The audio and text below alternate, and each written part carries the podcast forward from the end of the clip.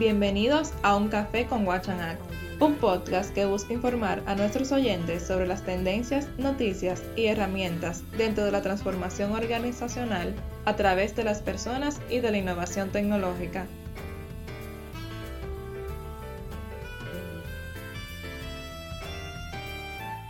Bueno, estamos aquí, aquí hoy para hablar de, de un nuevo concepto, un nuevo concepto que que, aparece en, los medios, que aparece en nuestro entorno de tecnología, que aparece relacionado con, los temas de, datos, eh, que es Datamesh. Eh, y para, para hablar de, eso unos minutos y compartirlo con todos vosotros, eh, está aquí Anastasio, que ahora se, presentará de, de, Nodo, una plataforma de virtualización de datos, y estoy yo, que soy Raúl Gómez. Eh, preséntate, eh, Anastasio, y a continuación me presento yo para que nos conozcan. Eh, gracias, Raúl. Bueno, eh, mi nombre es Anastasio Mlano y soy vicepresidente senior de tecnología y soluciones en Denodo. Y como decías, nosotros somos una empresa tecnológica especializada en, un concepto que nosotros llamamos Data Fabric Lógico, que básicamente es un nuevo enfoque, eh, digamos, más flexible eh, para lo que es la integración y la gestión de datos en la empresa. Muy bien. Eh, o sea que estáis involucrados eh, precisamente con un producto, un producto que, está relacionado con, la gestión y la arquitectura de los datos en las organizaciones, que es tan, y tan necesario hoy en, todas las organizaciones para tener el control, para poder automatizar los procesos, para tener el conocimiento de cómo va el negocio. Eh, nosotros, yo soy Raúl Gómez y soy mm, responsable de la línea de gestión de datos de la parte de tecnología de, de Watch Act, que es una consultora de transformación de organizaciones, con lo cual tenemos mucha experiencia en lo que es la reorganización eh, de las organizaciones en base a las necesidades que tienen en cada momento. Y dentro de eso tenemos una división de tecnología precisamente enfocada a la gestión de los datos, en la que mm, claramente apostamos por eh, la virtualización de datos con Denodo. De hecho, somos partners vuestros, somos partners de Denodo. Así que con, eso, Anastasio, si quieres, eh, mm, yo creo que el primer punto, que es lo que necesitan las personas que, vengan, acudan a este, a este podcast, es eh, entender, entender de qué estamos hablando. Cuando, cuando hablamos de data mesh, cuando, cuando vemos eh, pues en internet que hay referencias a data mesh como, como novedad de, de, arquitectura, ¿qué es lo que significa? ¿Qué es data mesh? Eh, sí, eh, bueno, eh, ya sabes, como tú comentas, hay muchísimos hype en el mercado en torno a este concepto de data mesh y en prácticamente en todos los eventos relacionados con datos hay alguna ponencia, alguna presentación en torno a estas ideas. Y, bueno, todo viene un poco de la, necesidad de, conseguir una mayor escalabilidad en las empresas a la hora de, gestionar los datos, de, digamos, exprimir el valor de los datos para el negocio, ya que digamos, mm, tradicionalmente mm, se ha realizado un enfoque centralizado en lo que es esta gestión de datos, de gobierno de datos, y el equipo de IT eh, ha sido el responsable de lo que es la generación de, digamos, de la analítica de la empresa para generar estos insights para el negocio y acaba siendo un cuello de botella en las organizaciones, eh, ya que en muchos casos los técnicos IT pues, no entienden muy bien el, negocio, tampoco digamos los problemas, no entienden los datos, eh, los problemas asociados al, negocio, eh, de modo que se convierte en un cuello de botella, ¿sí? Tienen clara la arquitectura, pero, pero el contenido del dato, quien más lo conoce es la unidad de negocio, ¿no? Eso es un poco la idea, ¿no? que, digamos los expertos en los datos realmente están en las unidades de negocio. Y para conseguir esa mayor escalabilidad, eh, eh, una chica, Zamak Degani, eh, una consultora especializada en, digamos, lo que es gobierno de datos, pues propuso un enfoque más descentralizado para ganar mayor escalabilidad. Un poco la idea consiste en, dar, mm, digamos, habilitar a estas unidades de negocio para que sean ellas las responsables de la generación de estos datos y del gobierno de estos datos en un mm, gobierno, eh, digamos, más federado, más descentralizado, eh, en oposición al enfoque tradicional en el que, como comentaba, pues se ha venido haciendo todo de forma muy centralizada. es un poco el, concepto. Muy bien. ¿Y, y, entonces ¿en, qué se basa? O sea, ¿cuáles son las ideas principales que, subyacen a, ese concepto de, de datamés? Porque, porque necesitamos conocer eh, si, si, que, si, si, alguien hace una reflexión de eso me puede ayudar en mi negocio, ¿cuáles son los conceptos principales? Sí, eh, bueno, en primer lugar, eh, digamos, mm, el datamés trata los datos como producto. Son un primer pilar eh, porque en muchas organizaciones los datos no han sido valorados o tradicionalmente no han sido valorados y no se han extraído de ellos el valor que se puede obtener. Y hoy en día es crucial, ya que todas las, organizaciones, todas las decisiones, las organizaciones se basan en datos, eh, de modo que el, dato mm, pasa a ser un actor fundamental, un, activo fundamental en la organización. Dato como producto. es un primer enfoque.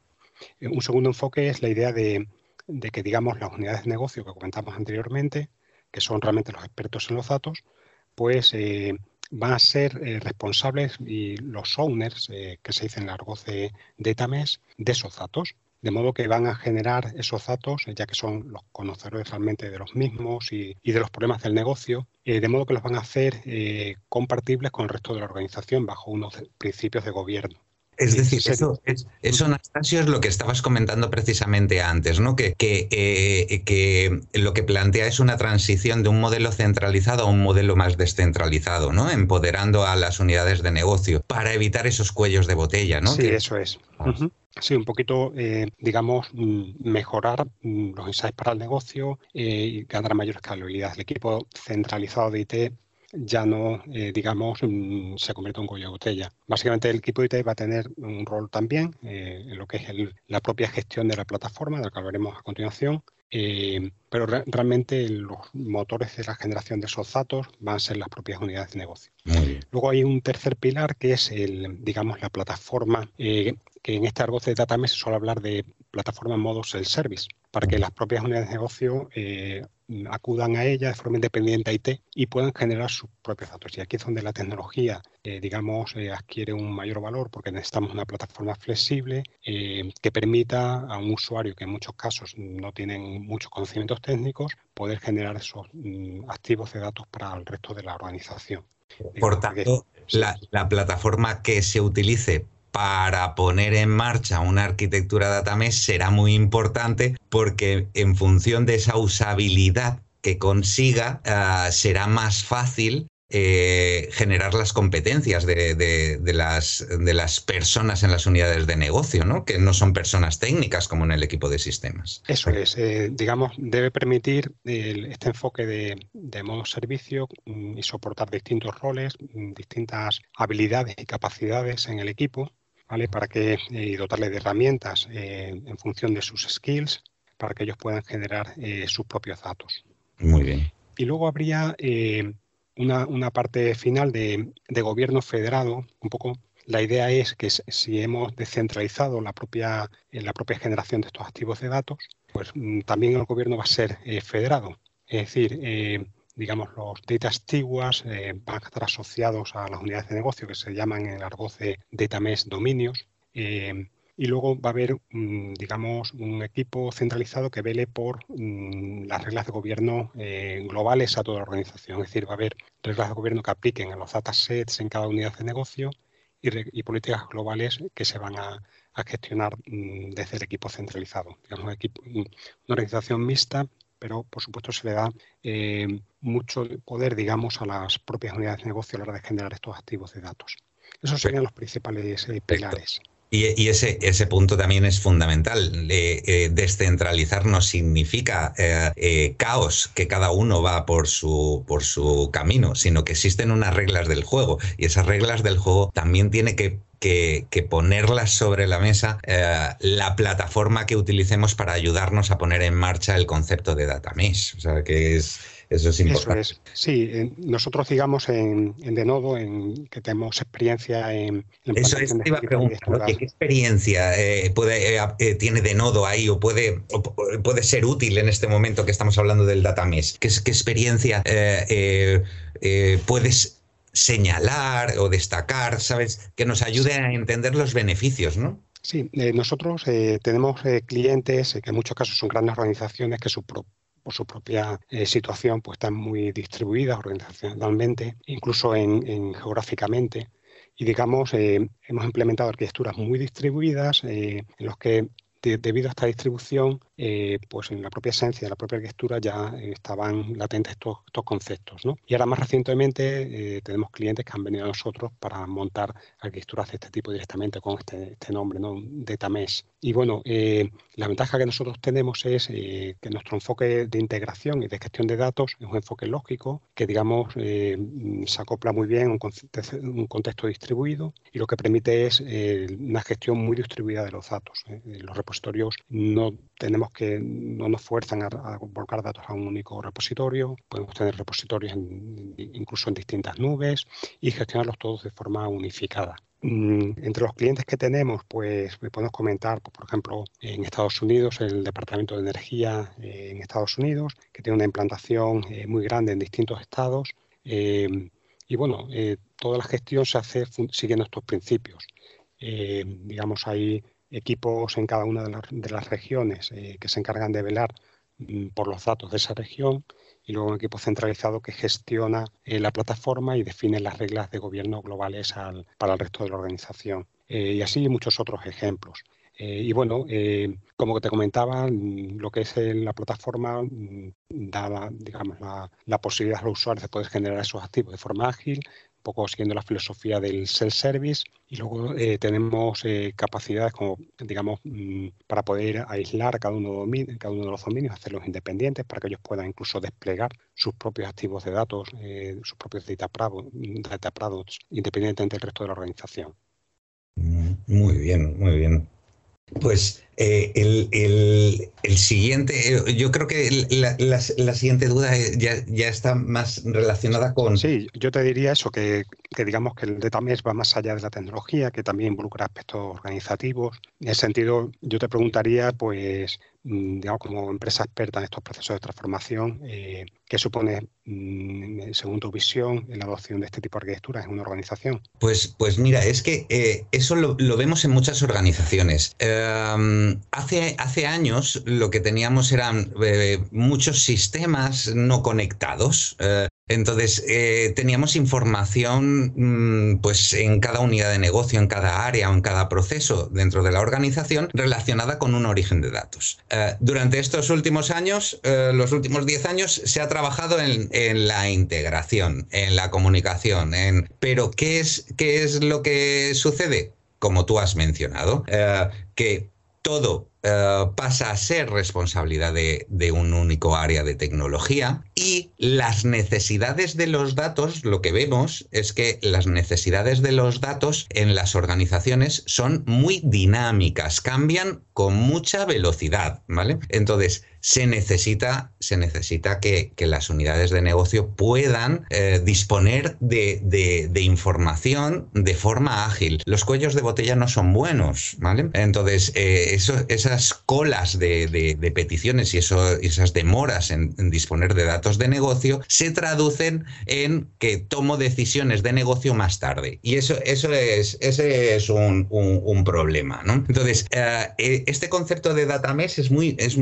es muy bueno y es muy importante porque creo que es el momento en las organizaciones para dotar de autonomía, como tú decías, a las unidades de negocio, precisamente para provocar esa agilidad en, la disposición de, los datos, bajo unas reglas, un acuerdo marco, que es el que, permite gestionar la estructura de todos los datos de la organización con una plataforma como la de, de Denodo. Uno de los elementos, eh, de los aspectos organizacionales eh, eh, relacionados con el data mesh es que esto no es solamente tecnología, no es desde centralizo, estupendo. Pero aquí hay un reto muy importante, que es que tengo que dotar de recursos o generar los skills que, necesitan las unidades de negocios para utilizar eh, los datos para generar esos productos de, datos que se comparten al resto de la organización. Eh, porque, como tú bien decías, las unidades de negocio son los que conocen eh, el, el, sentido del dato. ¿vale? Este, este punto es muy importante porque afecta a mis planes de desarrollo, afecta a mis eh, procesos de selección, eh, eh, afecta a la organización de cada unidad de negocio. Y todo, todo, esto tiene que estar conjugado con la parte de tecnología. Tienen que ir de forma convergente para conseguir el éxito, el éxito de, una, de una implantación de una arquitectura de tipo data mesh, ¿vale? Eh, entonces, uno, uno de, los, eh, de, los, de, los, puntos clave lo vemos nosotros en muchas organizaciones todos los días. Eh, tenemos clientes con los que nos encontramos. que cada unidad de negocio dispone de su información o cada, o cada región, región de negocio tiene sus propios sistemas y tiene su propia información. Pero Headquarters lo que necesita para tomar decisiones eh, corporativas o entender cómo está yendo el negocio a lo largo y ancho de toda su organización, necesita datos que sean eh, convergentes en estructura, ¿vale? Eh, entonces, ¿qué es lo que sucede? Que hay dos necesidades diferentes. Las necesidades de datos eh, convergentes en toda la organización que necesita la, dirección corporativa y la dirección de la unidad de negocio que lo que necesita es una agilidad brutal. Porque de, de repente ve que estoy teniendo menos ventas o estoy teniendo menos productividad o, determinado segmento ha entrado un nuevo competidor o, eh, y ante eso necesito información. Bueno, pues ese, ese objetivo de agilidad es el reto fundamental de, una, de la implantación de una arquitectura data mesh desde el punto de vista organizacional, porque se traduce directamente en euros. Es decir, cuando tú tomas decisiones rápidamente porque dispones de la información de forma ágil, tú eres capaz de actuar antes. Si eres capaz de actuar antes, tus resultados serán mejores.